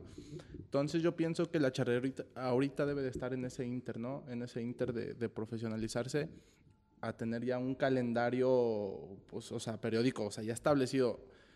Lo que sí, por lo general, todos los charros sabemos que, por ejemplo, el primer fin de semana del año es Arandas, o sea, eso ya lo sabes, ¿no? Y de ahí ya sabes que es Tecomán, que es Vallarta, eh, que la Universidad de Nito siempre es a mediados de febrero, el último fin de febrero, o sea, ya tienes una idea, pero por tradición, ¿no? O sea, porque así se ha hecho años pasados. Pero yo creo que la charrería hoy en día va a estar en ese inter y no niego y no lo, lo hago a un lado que a lo mejor en un año o dos años más o tres años más este, ya, ya sea como la NFL, ¿no? De que pues ya acabó el nacional y, ah, no, pues ya sabes que para tal fecha, tal fecha, tal fecha van a ser así, asado. Entonces, ahora estamos viviendo un, un cambio, es un proceso, yo creo que en un futuro va, va a cambiar la situación. Ahora a ustedes les, convendría eso, tener ese así schedule, ¿verdad? No, claro que te conviene porque ya te organizas y disfrutas, este, haces uso de tus tiempos, ¿no? Porque Sí. sí somos profesionales y todo, pero, por ejemplo, a mí en lo personal no me gusta ser un esclavo de la charrería. O sea, sí estoy una, dos, tres semanas aquí, pero sí busco mi casa y extraño mi casa, extraño mi zona de confort. Y créeme que a veces regreso a Toluca y no quiero agarrar una soga yo para nada. O sea, me dedico a hacer otras cosas. Sí, y luego pues se, se necesita mentalmente para sacarte el estrés. Sí, claro. Fíjate que yo creo que, que hoy en día como están las competencias es estresante. El estrés te, a la larga yo pienso que te, te va acabando y pues siempre hay que buscar una forma de, de así como le exiges a tu cuerpo y a tu mente, también hay que recompensarlos. O sea, me imagino que obviamente es bonito viajar y conocer gente de diferentes pueblos y todo eso, pero pues sí, tiene que llegar a un punto donde, como dices tú, ya tienes una rutina que les ayuda a ustedes más y más que nada la afición, que la afición gane. Sí, sí, sí, claro. Como tú dices, viajas mucho, conoces mucho y está muy padre eso, pero pues profesionalmente la mayoría de los torneos solo algunos que como todos los charros agarramos, no sé, el de Vallarta, pues agarras para quedarte unos días o algunos tipos de, lugares sí conoces, pero otros te subes a la camioneta, llegas, charreas, te subes otra vez a la camioneta y de regreso, o sea, es viajar a charrear, a competir, a competir, a competir, a competir, a competir, o sea, no es no es tanto el pasearte, ¿me entiendes? Yo, por ejemplo, desde el año pasado, ahí en el, en el curso de charrería que tuve ahí en el rancho, eh, me mandaron un niño que, que hicimos muy bonita amistad con, su, con sus papás. Y desde el año pasado, en el curso, por ahí de agosto, me dijeron, prográmate para enero, febrero, para ir a Los Cabos y te voy a llevar a mi rancho y vamos a ir a ver las ballenas. Y bueno, un viaje muy padre, ¿no? Ya quedamos. ¿Sabes qué? Lo hago para tal y tal fecha que no hay nada. Desde el primero de, de enero lo dijimos. ¿Sabes qué? Tal fecha no vamos a agarrar nada porque pues es mi viaje a, Los Cabos y voy a estar, no sé, 10 días. No, pues sí, todavía hace tres semanas. ¿Sabes qué? Es mi viaje, no hay nada. No, no hay nada. Sale, voy a comprar mis boletos. Y hago todo eso y de repente pues nos marca el patrón del equipo Jera, ¿no? Oigan, ¿saben qué? Se me había olvidado decirles, pero pues ya me comprometí con Charros de Jalisco a mandar al equipo y pues, pues tienen que ir. Y yo, no, ¿cómo? Y pues a cambiar vuelos y a cambiar todo. Eh, estuve en Los Cabos ya no los 10 días, estuve 7 días. De Vallarta yo me iba a venir a Guadalajara y de Guadalajara ya me iba a ir para allá. Tuve que viajar ya directo de Vallarta para allá. Estuve pocos días en Los Cabos. Me tenía yo la charrea del sábado aquí a las 12. Salí a las 9 de la mañana de Los Cabos en avión. Llegué a las 11 del día al aeropuerto de aquí. 11 y media llegué al lienzo, chequé mis sogas y a pialar. O sea, llegué corriendo. ¿Me entiendes? Entonces intentas tener ese, ese tipo de, de, un poco de vacaciones y se te viene la charrería otra vez encima, ¿no? Entonces, por eso, la parte esta que dices, que estuviera ya bien estandarizado, que estuvieran bien planeados todos los torneos del año, tal y tal y tal fecha y por ningún motivo se cambian, estarían muy bien. Pero también vamos a llegar al punto que como quieren tanta charrería y cada día va a haber más charrería, ya no vamos a charrear un torneo por fin de semana vamos a tener que charrear dos torneos por fin de semana o tres torneos por fin de semana. Entonces vas a charrear tres o cuatro veces por fin de semana y los demás días vas a tener que estar entrenando. Entonces sí se vuelve desgastante para el cuerpo y, mentalmente, obviamente. Es lo que te iba a preguntar ahora. ¿Cuántas veces a la semana están charreando ahorita? Pues más o menos un promedio. Uno o dos, yo creo. Sí, y por ejemplo hay, hay semanas que, como la siguiente semana, que ahorita, este fin de semana, pues fue nada más el denito, ¿no? Pero la siguiente semana se viene, nosotros vamos el viernes a Tapalpa, el sábado a la Liga de Campeones, el domingo descansamos y el martes vamos a Jalostotitlán. O sea, son, estás hablando que entre este fin y, y dos semanas más, o sea, en tres semanas se van a charrear como unas ocho charreadas, nueve charreadas, son tres charreadas por semana es, es muchísimo. Y los demás días entrenar. Sí, luego Potrillos tiene esa fama que se presentan tres, cuatro veces a la semana, ¿verdad? Sí, vas a muchas charreadas amistosas que tienen compromisos, este, pues por el, por el nombre del equipo. Así como los tienen Potrillos, los tienen otros equipos, que ya tienes el compromiso de ir más las que salgan porque la afición pues te quiere ver, pues tienen muchísimas charreadas. Entonces, eso de muchísimas charreadas te implica tener más yeguas buenas y para que estén buenas las tienes que trabajar y tienes que entrenar más. Y para poder manganear esas yeguas necesitas tener más sogas, entonces más tiempo para listar tus sogas, para listar tus guantes, tener más caballos poniendo y hacerte más de más armas, o sea, todo es más y más y más y más tiempo. Hay días que yo estoy a las 11 de la noche parchando mis manillas y digo, ya, o sea, estoy cansado y pues al día siguiente charrear, ¿no? Y, y es muy padre, la verdad. Sí, sí llega a cierto punto que te cansas mucho, pero pues la verdad es que es el deporte que además de que es nuestro trabajo, es nuestra pasión, ¿no? O sea, ¿qué es lo más bonito en esta vida? Trabajar en lo que te guste y que además te paguen. Sí, claro, pero este, ¿cómo piensas tú que se debe de para el siguiente año? O sea, ¿deberían de ustedes tomar menos charreadas o más? ¿O qué opinas? Pues es que ahí sí es más o menos lo que los compromisos que tenga el dueño del equipo, ¿no? A ti te, contrata por, por- por la temporada, por el tiempo, sabes que te voy a dar tanto dinero por el año. Y pues tú te tienes que acatar a las charreas que te digan, porque al final de cuentas es un trabajo y estás trabajando para ellos, ¿no? Y si te dicen ve a tal lugar, pues tienes que ir, ¿no? Pero más o menos, pues cada equipo toma sus tiempos, ¿no? Cada equipo dice, ¿sabes qué? Voy a ir a tal competencia, a tal no vamos, a esta sí, a esta no. Y pues vas haciendo tus tiempos y vas, vas diciendo a cuál sí quieres ir y a cuál no, a cuál te conviene ir y a cuál no te conviene ir. ¿Y ustedes este, tienen el mismo pensamiento en lo que viajan tanto? O Sí, no, es lo mismo. Yo, yo creo que el, el que esté, por ejemplo, la base de regalos aquí en Guadalajara, pues te ayuda muchísimo, ¿no? Eh, la mayoría de los campeonatos grandes se concentran en esta parte del occidente del país. Eh, es vital tanto para los charros, tanto para la gente de apoyo, caballerangos, eh, chofer, tanto para caballos, yeguas. El que esté aquí, todo ese, te, te ayuda mucho, se, se hace muy cómodo, ¿no? Viajas menos, entre comillas, ¿no? Pero el desgaste sigue siendo el mismo. Y, y en cuanto a lo que dices de, de la charreada, de esto y lo otro, pues entre más charreadas hayas mejor. Pues como quiera, por eso te paga, ¿no? Por eso estás percibiendo un sueldo. Y, y aparte, pues yo creo que si te gusta, no, no le ves ese tema. O sea, sí estás cansado y lo que quieras, pero pues bueno, otra más. No pasa nada. ¿Qué tan importancia llevan lo- los caberangos, los chalanes que les ayudan? No, es, es vital tener gente de apoyo eficiente.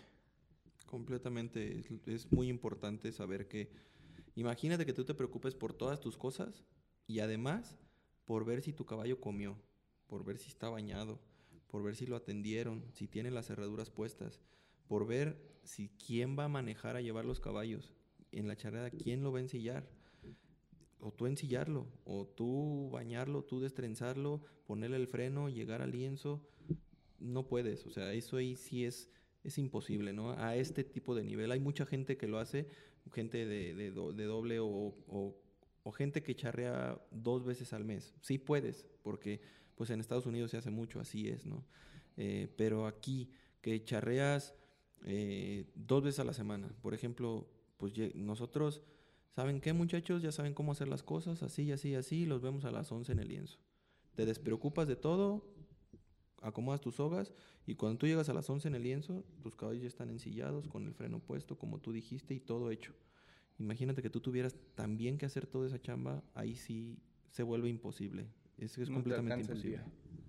So, sí, pues, o sea, pues yo lo sé porque pues charreo allá, entonces sabemos de esa rutina, pero pues mucha gente piensa que ustedes hacen eso. No, no, ellos tienen un equipo detrás de ellos que la- a lo mejor no, mucha gente no los conoce, pero son extremadamente importantes. Sí, No, y digamos, es el staff, ¿no? Y también mucha gente piensa que, Acércate un poquito más. y también mucha gente piensa que no lo haces por sangrón, que es lo más difícil. Y si en realidad supieran todo el desgaste y todo lo que tienes que hacer, más aparte, todavía te dicen, no eres ni para un caballo, tú le dices, no manches, pues sin todo lo que haces. Sí, de- o sea, imagínate es complicado. todo tu entrene, todas tus charreadas, el ejercicio que hacemos y además échate al lomo los tambos, ensilla, no sé, cuatro caballos, no puedes, o sea, es, imposible. Sí, o sea, este medio más que nada es para platicar de eso, de lo detrás de las escenas, pero también tener todos los puntos de vista de, de- de todos, porque pues con a lo mejor temas platicándolos y nuevas ideas puede mejorar todo esto. Sí, claro. Es más, te- pensamos tener chalanes y caballerangos, hasta caleros en, al- en algún episodio, pues para escuchar sus, sus puntos de Sí, vista. sí, claro, es, es, es parte fundamental, digo, sin ellos, no, cualquier equipo de las grandes ligas, cualquier equipo AAA, sin ellos no son nada, o sea, e- es, Literal. completamente im- imposible, o sea, levantarte, tú cargar los caballos, subirte un tráiler, porque pues hay, ah, por ejemplo en Estados Unidos pues hay gente que maneja y llegan pues equipos de amistad, ¿no? Con sus tres, cuatro caballos y de ahí se ayudan los hijos y todo acá. Pero acá es cargar ocho yeguas, 10 caballos, manejar desde las 4 de la mañana y todavía llegar a charrear, no se puede. Entonces, toda esa gente de apoyo es muy, muy importante, es fundamental para todos los equipos y, y ningún equipo de, de, alto rendimiento sería nada sin, sin, toda esa gente. Ahora, cuando ustedes están charreando, ¿ellos están descansando o, o están ahí? Porque pues, muchas veces no, no, se ven detrás de las escenas. A veces, cuando cambian de cámaras, se ve a lo mejor uno que otro, pero no se ve así como un equipo. No, de hecho tienen que estar ahí porque tú, no sé, te, te bajas en un equipo, supongamos, que, que Piales, Colés y Manganés. Te bajas del caballo de Piales y ni modo que agarres tu caballo de Piales y vayas y lo dejes al remolque y en lo que regresas ya pasó tu primer pasada y ya perdiste tu oportunidad, ¿me entiendes? Entonces, tú en cuanto te bajes del caballo, tiene que estar ahí una persona que te agarre el caballo, que te guarde tus sogas y tú te subes al caballo a colear. O de la manera que yo estoy acá, me bajo del caballo y me olvido de mis sogas, mis sogas las guardan, guardan mis, este, mis guantes, todas mis cosas las guardan y me subo al caballo para tapar, para ser el apachurrador del equipo. Entonces tienes que estar con toda esa gente de apoyo. Y, y hay gente de apoyo ya en, en, algunos equipos que hasta están vestidos de charros y por eso no, no la gente no los ve, ¿no? Eh, hay, hay, gente de apoyo que la gente piensa que son los charros, pero no, son la gente de apoyo ya vestidos de charros. Entonces, así es, así es como funciona, ¿no? Y hay otra gente que no está vestido de charro, como el chofer del camión, por ejemplo, a veces, o los que agarran los caballos. Pero sí, tú en cuanto estás soltando un caballo ya tiene que estar alguien agarrándotelo, porque si no, no te da el tiempo. Y como la charreada va rápido y, y, y y, o sea, va muy rápido, tú tienes que estar listo para lo que sigue. ¿Ustedes llevan buena relación con toda esa gente detrás de las escenas? Sí, claro, tienes, tienes que llevarla, ¿no? Porque imagínate que no la lleves, llegas y tu caballo no está ensillado, llegas y... Depende de cada quien, de la personalidad de cada persona y cómo trates a la gente es cómo te tratan. Cómo te traten, este, tratas y cómo tratas, te tratan, ¿no? Entonces, pues generalmente yo intento llevarme bien con toda esa gente y tener mi gente de apoyo cercana que casi con una mirada ya te están adivinando el pensamiento de lo que tienes que hacer, ¿no? Yo, por ejemplo, tengo un muchacho eh, en, en, en, lo particular que me conoce desde que nací. Él me cargó desde que yo era niño. ¿Cómo se llama? Se llama Eustorgio Valderas. Toco le decimos todos. Y, y que bueno, es, es, tan bueno que muchos de mis amigos, Jaime, Toño en paz descanse, ahora Diego, eh, mi hermano, muchos amigos lo buscan para que, oye, hazme una gasa, píntame una soga, eh, haz tal o cual cosa, porque es muy bueno y es muy bueno lo que hace y le encanta andar conmigo, con mi hermano para todos lados. Y, y ese tipo de gente es fundamental porque tú, por ejemplo, ahora que me fui a Los Cabos, llegué de viaje y le dije, ponme todas mis sogas. Y yo llegué con la esperanza de que estuvieran buenas porque yo no sabía cómo estaban porque había charrado un fin antes. Entonces llegué y él me tenía todo listo. Yo llegué y me subí, pialé, y me fue bien, y mangané y me fue bien, porque pues él estaba ahí, ¿no? Ese tipo de personas, o, o los que están con los caballos, o por ejemplo, lo, ellos tienen también un muchacho muy bueno que les ayuda a muchísimas cosas, entonces e, es armarte de un equipo que, que, te protege y que te deja charrear bien. De, te refieres a él, ¿verdad? Que tiene un muchacho que le Sí, ahí tienen el, ellos sí, también. Se, se llama Jera, es muy eficiente, muy buena persona, la verdad que, que, es la mano derecha de todos, yo creo, ¿no? Eh, y aparte de eso es todólogo, o sea, él, él, es el que maneja ahorita el camión, él arrea medias, él pone las yeguas, las pasea en la semana, monta los caballos, eh, va por las guías, no, o sea, es una infinidad de cosas. Entonces, este, pues es vital estar bien con él, ¿no? Este, y, no, no por eh, políticamente, sino porque además es muy buena persona y se gana, se gana ese cariño. Por ejemplo, en lo personal, cada que, que me da Dios la suerte de agarrar las tres manganas, siempre me dan un buen incentivo. De ese buen in incentivo que yo percibo, lo comparto con ellos, eh, mucho, poco. Siempre que yo recibo un bono, siempre, eh, Jera, Jera y Philly sobre todo, que, que pues son los que andan ahí en, en friega, siempre yo les, les doy también su buen incentivo, ¿eh? porque pues yo una vez platiqué con ellos, les dije, es que ustedes son parte de mi trabajo, entonces si ustedes no pasan bien las yeguas, si ustedes no ponen las yeguas, pues imagínense cómo me va a ir. Entonces de esa forma yo busco motivarlos y hacerlos parte del equipo, ¿no?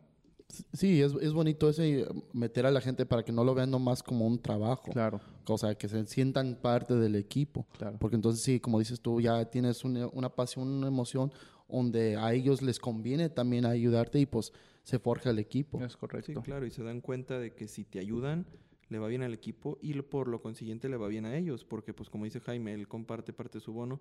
Yo acá igual con los muchachos, no sé, por ejemplo, con, con Toco que a veces voy, eh, gano un pialadero, cuando gané el pialadero millonario y me fue bien y le dije, ten. Dijo, no, ¿cómo crees que tanto? Le dije, gané yo, ganaste tú, ganamos los dos. Y así en varias ocasiones de que, ¿sabes qué? Me fue muy bien, ten, porque pues me ayudaste, o sea, eres parte fundamental de lo que estoy haciendo. No, qué, qué, qué bonito que, que sea así. Este, ¿Ustedes qué piensan de, híjole, del profesionalismo? O sea, en el sentido que ya se debería separar ustedes, como ya lo que son de triple deber- ¿piensan que se deberían de separar y hacer una liga así como la NFL, MBL, hacer cosas así? Es, es complicado, ¿no? Es una pregunta muy complicada. Porque en la charrería es un poco diferente que en otros deportes. Y mu- me pasaba a mí cuando yo era un amateur, cuando yo era doble A, pues yo sabía que me iban a ganar, pero yo quería charrear contra tres potrillos, contra las cuatas, contra... Pero el simple hecho de charrear contra ellos, o- y pasa con muchos equipos que vienen de Estados Unidos, ¿no? Y dicen, o sea, yo sé que me van a ganar, tienen mucho más nivel que yo, pero quiero charrear contra ellos, ¿no? Como que es muy padre que, ah, sí, me ganaron, pero me ganó regalos, me ganó potrillos, me ganó las cuatas, el quevedeño. Sí me ganaron, pero me ganó tal equipo, no me ganó cualquiera, ¿no? Entonces, esa parte es, es muy complicada. Sí hay, hay un tema interesante ahí, porque como te dije, la charrería, sin afán de menospreciar a nadie, y, todos pasamos en algún momento por esa etapa, pero sí están esas dos categorías que hay, y además hay una categoría que yo llamo, por no tener otro nombre, como elite, que son esos 7, 8 equipos que en la mayoría de los torneos, en el 80-90% de los torneos, son los 8 equipos que ganan todos los torneos, que van a estar en las finales y que van a ganar, y que a lo mejor en 13, t- tres torneos no estén en las finales del año, pero todos los demás van a estar en las finales y en algunos los van a ganar y en algunos los van a ganar los otros, pero son e- es, es ya muy muy cerrada esa liga elite, como te digo, que, que son pues los ocho equipos de más poder en, en, en- en la charrería, de más nivel. Y, y ese, ese es el detalle, porque haz de cuenta, por ejemplo, lo que pasó con el torneo del Dorado. Ya ves que le- les dieron handicap a los de AA. Pues está bien y les ayuda en lo que es el nivel, pero a la vez como que no está bien. Porque, o sea, no es pensamiento mío, pero o sea, de lo que mucha gente nos mandaron mensajes, por- porque pusimos eso en la página, una encuesta de qué pensaba la gente de eso, del handicap. Muchos les gustaba, muchos no les gustó. Los que no les gustó, la opinión fue- de ellos fue que entre casi todos dijeron lo mismo, que pues está bien para darle chance para que ganen un, premio, pero a la vez no está bien porque no les ayuda la iniciativa de hacer más esfuerzo para mejorar, llegar a ese nivel. ¿Qué opinan ustedes de ese- de- del handicap? Mira, fíjate que yo, yo creo que son situaciones diferentes, ¿no? Eh, lo que menciona aquí que de los equipos elite es una realidad que todos son profesionales. O sea, la mayoría, yo creo que el 90% o el 85% de los charros que, que integran esos equipos son charros que desayunan, comen y se dan charrería. En cambio, en la categoría AA te puedo apostar que a lo mejor es un 50-50, ¿no? Porque ahí la mayoría del- de, los dueños de los equipos charrean, este, muchos de los charros se dedican a otra cosa y van y charrean de hobby. Entonces yo creo que eso es lo que hace que sea diferente, ¿no? Yo estoy de acuerdo en un handicap, eh, pero no estoy de acuerdo en que les regalen puntos, porque el darle el handicap de sus 20 puntos es regalárselos al fin de cuentas, ¿no? Al final de cuentas todos tenemos los mismos 10 dedos. Bueno, los peladores a los que tienen 9 y medio tal vez, pero... Nueve y, me- pero- nueve y medio. Sí, El medio like. el medio like, pero, o sea, pero somos seres humanos, ¿no? Y podemos hacer las cosas. Lo que hicieron en la Copa Nayarita, a, a mi, a mi punto de vista, fue muy bueno porque, o sea, su handicap era un lazo más, el que él decidiera. ¿no? O sea, si lo aprovechan, qué bueno, ¿no? Eh, yo creo que si de aquí en adelante surgen esas dos categorías en todos los torneos, yo estoy a favor de ese handicap, pero para ganarse más, no para regalarse. Está bien, está bien. Este, ¿Algún tema que quieran platicar ustedes? No, no, no, nada. Este. Creo que ya tocamos la mayoría. no, es, es, todo lo bueno de esto que nunca, nunca se acaba. Pero pues aquí tienen ustedes compromisos, ¿verdad? No, pues. ¿Cómo andas tú de tiempo? Sí, chequen su tiempo. Porque... Tendré otros 10, 15 minutos, solo mucho. ¿Sabes qué tema me gustaría tocar? Sobre temas personales. Que, que, la gente sepa lo que es Kike y Jaime Michel fuera de los lienzos. Adelante, lo que ustedes quieran. Eso a la gente luego le, le, causa mucha intriga. Empiézale. No, empiézale tú. Bueno, mira, por ejemplo, un Jaime Michel fuera de la, de la charrería es, eh, sigo estudiando, todavía no acabo la, la, universidad, si Dios quiere a mediados de año ya, ya la terminamos, pues es la escuela, es estudiar, es el prepararte físicamente. Eh, no sé, a lo mejor seguidores este, muy cercanos que por ahí tengan en redes sociales se han dado cuenta que, que yo creo que a finales de, del año pasado y a inicios de este año, digo yo ya que sufrí un bache, ¿no? Caí, caí poquito en mi rendimiento. No ha sido malo mi rendimiento, porque yo creo que ahora es rendimiento bueno y rendimiento excelente, pero sí me pasó algo muy curioso. Yo, yo jamás había asistido a un psicólogo. Hoy en día voy a terapia una vez por semana, un psicólogo deportivo que me está apoyando. Y fíjate que me, me ha dado a entender que uno en esta vida nunca deja de, de aprender. Siempre, siempre son cosas buenas eh, y también cosas malas, que las cosas malas debemos de tomarlas como aprendizajes.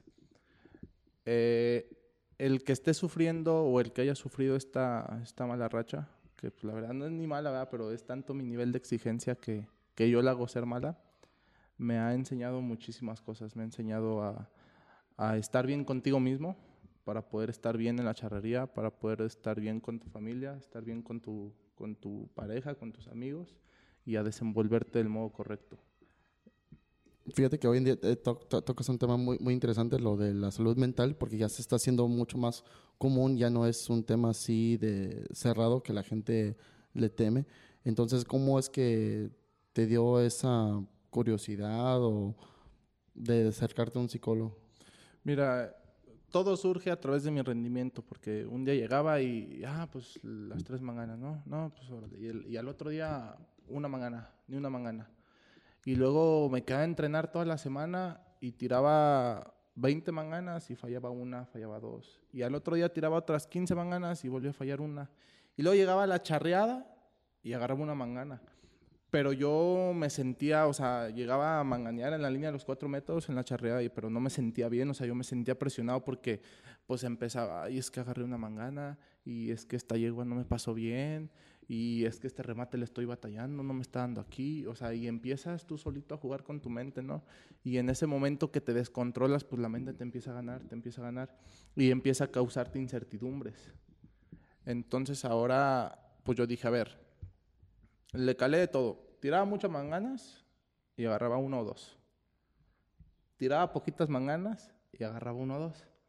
Entonces dije, ahora qué me falta, o sea, si, si, si no me está ayudando este modo de entrenamiento, pues ahora qué me falta, pues vamos a recurrir a lo, a lo esencial, ¿no? Que es a, pues a ti, a ver, ahora le dije, ahí por ahí busqué a, a, un amigo que se llama Edgar Dueñas, no sé si lo, lo ubiquen, fue jugador este, profesional del fútbol, fue seleccionado nacional, tengo muy buena amistad con él, y me recomendó un psicólogo deportivo ahí en Toluca. Este, yo quería buscar alguien externo al deporte, alguien que, que conmigo entendiera la charrería para que de verdad me ayude, porque si buscas un psicólogo que esté dentro de la charrería, pues te va a decir, ah, pues esto y esto y esto, ¿no? Y pues en realidad no era lo que yo buscaba.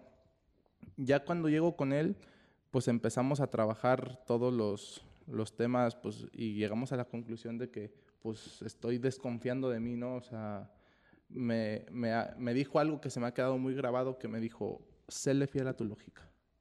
Y pues sí, o sea, de ahí, o sea, le intento, cada que voy a tirar una mangana, intento hacerle fiel a mi lógica y a mi primer pensamiento, porque entendí que donde yo dudaba de mí, era donde yo tenía este, ese rango de error, ¿no? Donde yo fallaba las manganas. ¿Y qué pasaba? La fallaba y mientras me enredaba decía, híjole, es que sí era donde había pensado y no lo hice como, como lo había pensado, ¿no? Pero a la mera hora que haces las, las faenas, que haces cualquier cosa, pues se te va la onda. Yo creo que la inercia los nervios naturales que yo creo que todo ser humano los, los, sufrimos, pues te ganan, ¿no? Entonces es parte de que, de que aprendas a, a dominar tus, tus pensamientos y hacerles fiel a ellos. Ahora, ¿en los equipos les tienen un psicólogo o sería buen, buen tema también tener a alguien así? Yo digo que sería buen, buena idea. Sí, sería, sería algo muy bueno. ¿Ustedes computadores tienen algo así? O? No, nosotros no tenemos. Cada quien busca su, su o sea, su punto, ¿no? Ir, ir con, con, una o, tal persona. Este, algunos del, del, equipo lo hacen, digo, no lo digo porque a lo mejor es respetable no, sí, claro, decirlo pero sí algunos este, lo hacen y, pues sería a lo mejor un tema bueno tenerlo, ¿no? Porque en, algunos otros deportes lo hacen, ¿no? Tienen su fisioterapeuta, tienen su médico, tienen su psicólogo y, todo ese tipo de cosas. ¿Y por qué no, si se está profesionalizando tanto la charrería, llegar también a tener ese tipo de cosas? Sí, pues, y, y te doy muchas gracias porque pues sé que pues así como ser mexicano tenemos ese no sé cómo decirlo, ese, somos, somos machistas a cierto punto. Y eso lo, cierta gente lo ve de mal, pero pues si lo haces con el afán de mejorarte como persona, como atleta para tu carrera, pues yo no veo nada mal con eso. No, claro, es que mucha gente está el error, mucho en los mexicanos, también en el machismo de la charrería y en el ego de cada persona de decir que un psicólogo es para los locos. Y claro que no, no, no es así. Un psicólogo es como tú lo dices, para la salud mental. Y muchas veces ellos que estudiaron para poder tratar todos las, los temas que tiene uno, eh, están para ayudarte, ¿no? Y es como si uno estudia una carrera de contabilidad, de lo que sea, pues obviamente vas a contratar a un contador para que te lleve tus finanzas. Y es lo mismo, si, si un psicólogo, un nutriólogo, eh, un especialista en el deporte, en, fisioterapia, en cualquier tipo de cosas que necesite un deportista, si ellos estudiaron para poderte ayudar en eso, pues ¿por qué no recurrir a ellos? Sí, es, como comentamos, o sea, yo, estoy en el afán que quiero que eso se, se haga súper profesional, pero se requieren todos estos detallitos y gente como ustedes que digan eso. No, pues sería bueno tener esto, porque a lo mejor un equipo dobla empieza a hacer esos detallitos y poquito a poco pues van forjando más charros profesionales, puede ser más equipos, hay más asistencia a las charreadas, entonces ya hay garras más, este, ahora sí que interés de los patrocinadores y poquito a poco se, se va forjando algo más, más profesional, la cual le beneficia a todos, ¿verdad? Es correcto. Este, ¿Algún tema personal ya que te puso ese reto? No, pues más que nada lo mismo, Enrique Jiménez fuera de la charrería es es una persona que, se preocupa por, por dar el rendimiento en lo que, o, ser más bien profesional en lo que hagas. Hagas lo que hagas. Yo desde niño me puse una meta cuando estaba en un bache en, en, la charrería que mi hermano era un extraordinario charro a la edad que teníamos y yo era el malo, el, el que no hacía las cosas bien.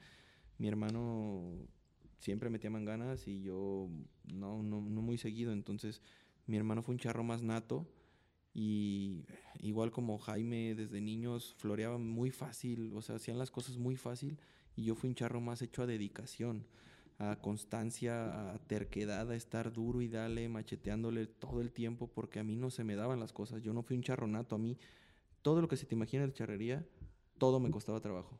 De la cala al paso de la muerte, todo me costaba trabajo y me he hecho con mayor nivel, no digo que bueno, pero he tenido mejor nivel en base a mi constancia y dedicación. Entonces, si hago algo, trato de hacerlo bien. Si tengo un amigo, trato de tener buenos amigos. Si tengo mi novia, dedicarle tiempo. Si, si estoy charreando, hacer las cosas bien, ¿no? Todo lo que hagas, hacerlo bien. Como te digo, yo de, de niño que tuve ese bache, hubo un momento que dije, todos son muy buenos, mi hermano es muy bueno, todos floreaban más que yo. Yo dije, o hago las cosas bien o mejor me salgo a la fregada de esto, ¿no? O sea, estoy mal en la charrería y para ser del montón, me acuerdo que dije en ese momento, yo tenía 14 años, dije, para ser uno más en el montón y que nadie lo tome en cuenta y no ser nadie, mejor me dedico a otra cosa. O si lo voy a hacer, lo voy a hacer con ganas. Así estuve como una semana y me decidí y dije, lo voy a hacer con todas las ganas del mundo. Me dediqué y me dediqué y me dediqué y pues creo que sí logré llegar a, donde yo quería y, pues se puede llegar todavía más, ¿no? Eh, con, con, la misma dedicación, siguiendo, seguir siendo así de profesional en, en, todo lo que se haga Y, y, pues más que nada eso, ¿no? O sea, te digo, soy muy, soy muy profesional y muy dedicado en todas las cosas que hago. Lo que haga, tener mis amigos, con mi familia. A veces, muchas veces la charrería te absorbe porque es, es, un, es un tema bien sabido, que estás tan metido que te olvidas de ciertas cosas que son importantes en tu vida, ¿no? Como tus amigos, tu familia, eh, tu pareja o tu perro, no sé, lo que tengas que hacer, cosas importantes que tengas que hacer, estás tan enfocado en, dar tu rendimiento que te olvides de todas esas cosas y hay un momento en que tienes que lograr un equilibrio. Poder estar bien con todas esas cosas que te importan y además dar tu rendimiento charreando. A mí hay, en ocasiones me ha costado trabajo hacerlo. Eh, amigos, incluso Jaime, mi mamá, ¿por qué no me hablas? ¿Por qué no me marcas? Y no me doy cuenta, ¿me entiendes? Estás tan enfocado que no te das cuenta, ¿no? Y, creo que es también algo que tienes que lograr un equilibrio y poder estar bien en todas las cosas. Ok. Sé que estamos cortos de tiempo, entonces voy a tratar de hacer esas preguntas lo más pronto posible. ¿Qué piden ustedes que debería de haber un draft al fin de año? Porque sé que, bueno, se sabe en la charrería así por cuestión de rumores y chismes, que hay gente que agarran contratos como a medio año que no es pasando el nacional. ¿Piensan ustedes que debe de ser algo ya fijo, donde no puedes agarrar contrato hasta pasando el nacional? Porque, pues qué gacho, no hay de otra manera de decirlo, qué, qué gacho que un patrón pague a alguien, espera mucho de esa persona y a fines a, medios de año pues dice a la otra persona, no, pues si me van a dar dinero en otro lugar, mejor ya no le echo tanta ganas, mejor me cuido. Mira, fíjate que, que hablando de eso, sí, qué gacho para, para las personas que confían en esa persona, ¿no? pero también ponte al lado de los deportistas y de quienes están por esto por necesidad.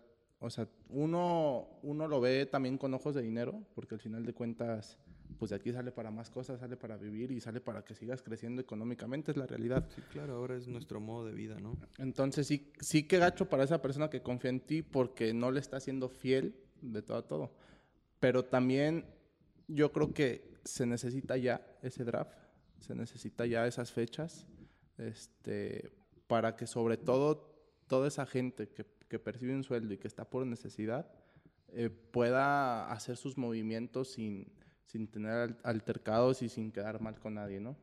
Yo creo que algo también muy, muy, muy importante es que además de todo esto, para seguir siendo profesional en la charrería, se necesitan ya hacer contratos, se necesitan firmar papeles, necesitas quedar formalmente y legalmente con la persona que le estás prestando el servicio y, el que te está contratando, ¿no? Porque nada más es de palabra. Oye, ¿te viene? Sí, ¿cuánto? Tanto, arreglados, mano. Y ya, o sea, así no es. Tiene que ser como en los otros deportes. De tal tiempo a tal tiempo, esta persona se compromete a charrear con el equipo de este nombre, de tal persona. Eh, y sus obligaciones son estas, aceptas y firmas. Eh, sí, fíjate que, o sea, mucha gente me había dicho, pregúntales a los profesionales cuando tengas chance de si hay contrato. No les voy a preguntar porque es falta de respeto y tiene que el deporte de sí mismo hacerlo. Por ejemplo, si eres fanático de la MLB, de la NFL, pues tú ves los contratos, te dicen. Entonces, ya no es tan, no es tan mal, no es falta de respeto de platicar el tema, obviamente, ¿verdad? Pero qué padre que existe eso, ¿por qué? Porque nos da algo de platicar, ¿verdad? Eh, obviamente el, fútbol americano nomás dura cierta cantidad de meses, pero la charrería pues es más tiempo. Entonces, uno de los problemas que vemos que no ha crecido tan, no ha crecido más la afición es porque pues faltan esas cositas de, de profesionalismo. Ahora, si lo fueran, pues habría más de qué platicar, ¿verdad? Es correcto. Porque pues ahorita nomás se platica chisme. Y pues no, no, está bien eso. En mi punto de vista estamos echando a perder algo bonito que, como dices tú, si fuera ya profesional, se podría platicar entre amistades en las carnes asadas y pues poquito a poco va creciendo eh, lo que es la charría. Hay, hay mucha gente que es fan del fútbol americano, nunca lo han jugado, nunca lo van a jugar, pero están muy metidos en el, en el fantasy así como lo, lo que trató de ser Celso, lo que está haciendo Celso, perdón. O sea... Fíjate que, que ahorita que hablaste y tocaste el tema de los chismes, hay una cosa que, que se vive a diario.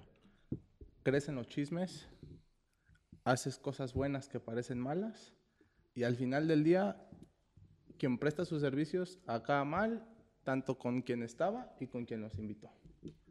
O sea, yo creo que al tener el draft y al, y al estar reglamentado todo eso y al haber contratos, yo creo que evitaríamos, no, no te quiero decir que todo, ¿verdad? pero gran parte de ese tipo de cosas. El, el otro día estuvo, hicimos un live con los, este, los miembros de México Charro, un saludo, este, y les comenté eso, que nosotros por medio de nuestra empresa, porque los, es lo que estamos haciendo, o sea, esto es una empresa, este, le vamos a echar todas las ganas del mundo de hacerlo, porque hay podcasts que ya ganan sus ingresos y son gente que se dedican totalmente a eso. Lo que empezamos a hacer nosotros, empezar a hacer todos que los que están invitados y después los vamos a hacer con ustedes, ya que tenga tiempo de traducirlo, es que llenan un formulario, que firmen, porque, y se los comenté a México Charro, no es por derechos de negocio, dinero en esto, pero si alguien empieza a hacer eso y se está viendo más y más común, el día que les toque por sí tocar el tema con los patrones o lo que sea de contratos, pues ya no es fuera de serie. Es ya es como que, ah, pues es parte del proceso. Claro. Este, una pregunta, a ver si y lo podemos cortar, lo podemos editar. Todos me han pedido que te preguntara de qué pasó con el- la final. Si lo quieres platicar, dilo. Si no, aquí lo cortamos y lo editamos. Sí, pues mira, la, la mente es muy, muy canija, ¿no? Son errores que, que yo me, me, me dejé ganar, es, es la verdad. No porque quisiera, pues es- yo perdí por errores que, que, estando en el momento, toda la gente piensa y dice, no, es que son muy fríos, están en el ruedo, están en el lienzo, y parece que ni se inmutan, que, que están tranquilos, lo hacen como, como si estuvieran haciendo algo normal. Y, y claro que no, te pones nervioso, todos te ponen nervioso. Estás en el ruedo y llámese como se llame el mejor charro, estás ahí, estás bien nervioso. O sea, llega a pasar. ¿Cómo controlas tus nervios? Es lo que cambia el que te vaya bien o que te vaya mal. Porque las actitudes y las aptitudes de poder hacer las cosas y de, y de tener tu nivel lo tienes. Pero es, por ejemplo, lo que decía Jaime, estás ahí y te descontrolas. Estás parado en la raya, estás ahí en el lienzo y, y tu cabeza vuela. O sea, es- estás ahí en tu cuerpo, pero tu mente no está ahí. Tu mente está en otro lado y estás dudando de ti. Yo, la final, tuve el error de la mangana, que fue mi culpa dejarla parada porque no la jalé a tiempo.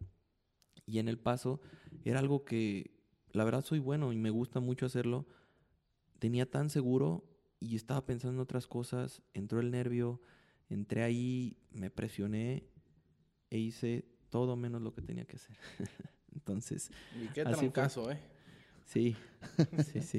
Oye, ¿y tú qué pensaste? Porque sí, lo que sí me gustó que estuvo, se me hizo muy, muy, muy padre, como a la media hora, hora. No recuerdo quién subió un video donde te estás acercando tú con, con él en las gradas y casi todos alrededor se paran y te aplauden. Sí. Qué, qué, qué padre que, que hubo ese tipo de respaldo. La verdad es algo que yo nunca había visto en la charrería. Yo creo que nunca no, se había vivido algo así. Que la gente se entregara tanto a la persona, pues que no ganó, ¿no? Porque, pues, eh, la persona que ganó fue otra y es para que ovacionaran a esa persona. Pero la gente estaba muy contenta con mi participación y, y fue algo bien bonito, fue algo que mucha gente me lo comentó de que algo que, que la gente no esperaba, ¿no? Que llegué y tanta gente se sacó fotos conmigo y tanto, tanto querían estar ahí conmigo. Es algo que no te puedo describir lo, lo bonito que fue. ¿Tú qué pensaste en el momento que estabas viendo la charreada de él? No, pues la viví. Pues, estaba ayudándole, ¿verdad? la, la viví. Quiero decirles a todos que yo creo que han sido las seis manganas que he arreado que me he puesto más nervioso. No, no, en serio. Un día antes, que me dijo, oye, ¿cómo te sientes para que mañana me entregues? Y le dije, pues es que no ocupas decírmelo, pues si ya sabes que, que soy tu amigo y... De hecho, él me dijo, estaba esperando que me lo dijera, sabía que me lo ibas a decir. O sea, yo, en cuanto a cada manganero un día antes, pues es que lo conozco también, y yo sabía que me iba a decir. Este, y no sé si te platiqué, no, no me acuerdo, pero no, yo estaba bien nervioso. Sí, o sea, sí. toda la, toda la charla neta que yo estaba bien nervioso. ¿Por qué? Porque, pues, o sea, lo vivo, lo vi desde cerca, eh, lo estimo mucho, lo quiero mucho y su charrea se convierte también en mi charrea, ¿sabes? O sea, me duelen, me duelen las derrotas, pero también me gusta, o sea, y me siento feliz cuando él gana, ¿no? De hecho, cuando pues todo iba a la par y entramos a manganear, no, hombre, o sea, la piel yo la, la tenía de, de, gallina porque pues en mi mente estaba, ¿y si le entrego mal? Y si por mí no agarro una mangana, dije, nada, pero pues es cosa que no va a pasar, pues por algo estoy aquí, por algo me pidió el favor y, y pues sé que él confía en mí a ojos cerrados y, y sabemos que viéndonos casi casi adivinamos lo que uno hace, ¿no? Este, en el momento que, que pasó lo, lo, de la mangana, pues bueno, ya no, este, pues había más oportunidades, había chance pero en el momento del paso, no, hombre, a mí también pues me agüité, ¿no? O sea, o sea créeme que, que, lo sufrí junto con él, ¿verdad? porque ya de estar, o sea, no, no ganado, ¿verdad? pero sí con muchas posibilidades de ganar, este, que te pase ese tipo de cosas, bueno, dices, aquí la charrería es injusta y, y como lo comentaba hace rato, ese tipo de errores yo creo que se deben de convertir en tus aprendizajes. Sí, yo pienso que la gente te apoyó tanto en el respaldo, no por menospreciar a Andrés para nada, en lo absoluto, pero más que nada que vimos ese año cómo creciste como persona, como atleta. Entonces es bonito ver esa como historia de fantasía crearse, ¿verdad? Sí, claro, claro. La, la gente te apoya y, y, la gente pues quiere que también salgan nuevas personas, que, que, haya más competitividad, como tú dices, no por, por menospreciar a José Andrés, que es un charrazo, ¿no? Es, es, es pues, pues como lo dice, ¿no? T todos sus títulos lo, lo, lo respaldan, ¿no? Es un charrazo. Eh, pero la gente quiere también que otros compitan y que haya más nivel de competitividad y, que haya, pues cada vez que las finales se cierren más, ¿no? Como yo creo que esta que ha sido de las finales más cerradas, y no es que la más cerrada, que, que se vivió tan de cerca y que con tan pocos puntos se ganó. Y eso es lo que quiere la gente, que haya tanta competitividad. Yo pienso que fue, en mi punto de vista, la mejor final que a mí me ha tocado ver como aficionado por el sentido que era como, este, no sé la palabra en español, un roller coaster. O sea, eran las emociones. Sí, una montaña rusa. Sí, una montaña rusa. Eran emociones arriba, para abajo, para los lados. Y luego, pues, todo lo que pasó con el paso de la laguna, estar esperando que 15, 20 minutos, se sentía como una eternidad. Sí. Pero es lo, lo padre del deporte, ¿verdad? Es lo mismo que ves cuando ves un Super Bowl o la final de un mundial de fútbol. O sea, todas esas emociones son, son padres. Sí, claro. Así es, así es. Bueno, yo sé que están cortos de tiempo, entonces ya no os quiero quitar mucho tiempo. Este, infinidad de gracias a, a los dos, porque pues sí, y, y, les pido mil disculpas que les estuve niegue y niegue y niegue en los últimos dos meses, pero es algo que la gente nos está pidiendo y pidiendo y pues... No, no, y, y también agradecidos nosotros, nosotros desde, desde muy chicos, yo con Jaime, por ejemplo, hemos tenido la idea de, ser compartidos, ¿me entiendes? De que otra gente también aprenda, de que el sol sale para todos. Y, y, pues estamos aquí más que nada por eso, ¿no? Porque no ganamos nada al estar aquí, más que la gente eh, conozca de nosotros, sepa cómo somos y que además los niños y las nuevas generaciones sepan que no somos de otro mundo ni nada, somos simples personas comunes que quisieron echarle ganas, que lo lograron y que la demás gente también puede hacerlo. No, y, y, por mi parte, bueno, te agradezco el espacio, eh, le mando un saludo a, toda tu, a todos tus, tus, seguidores y pues solamente le quiero decir algo a todos los, los niños y a todos los seguidores que, que, si tienen una duda o algo, acérquense aquí, que acérquense a mí, este, hablo por él, ¿verdad? Porque pues somos casi casi uno mismo, pues eh, lo que tengan de duda y eso, pues siempre vamos a estar para apoyarlos. Eh, no, no porque nos vean que estamos en un equipo de renombre significa que no les podemos compartir un poco de nuestro conocimiento. Entonces, sin, sin temor y, y, sepan que mientras uno pueda ayudarlos, con mucho gusto. Sí, más que nada, esto lo, lo hacemos por dos razones. Principalmente para que crezca la charrería, para educar a la gente afuera del ambiente y para la gente del ambiente, para darles una meta. Claro. No, no necesitas ser rico para, aunque es un deporte, sí, de, muy gastoso, pero si le echas las ganas y enseñas dedicación y te dedicas a eso, puedes hacer alguien sí, en la sí, vida. Si te creas una meta y eres perseverante y disciplinado, lo puedes conseguir. Y también para pues, eliminar este, de esos chismes, que se platique, pero que se platique claro. las cosas bien. Claro. Sí, es importante que ustedes tengan su espacio y, y, o sea, todos que tengan su espacio. Eso ha sido un gran lema de, de esto, que es voz de todos. Sí, sí, sí.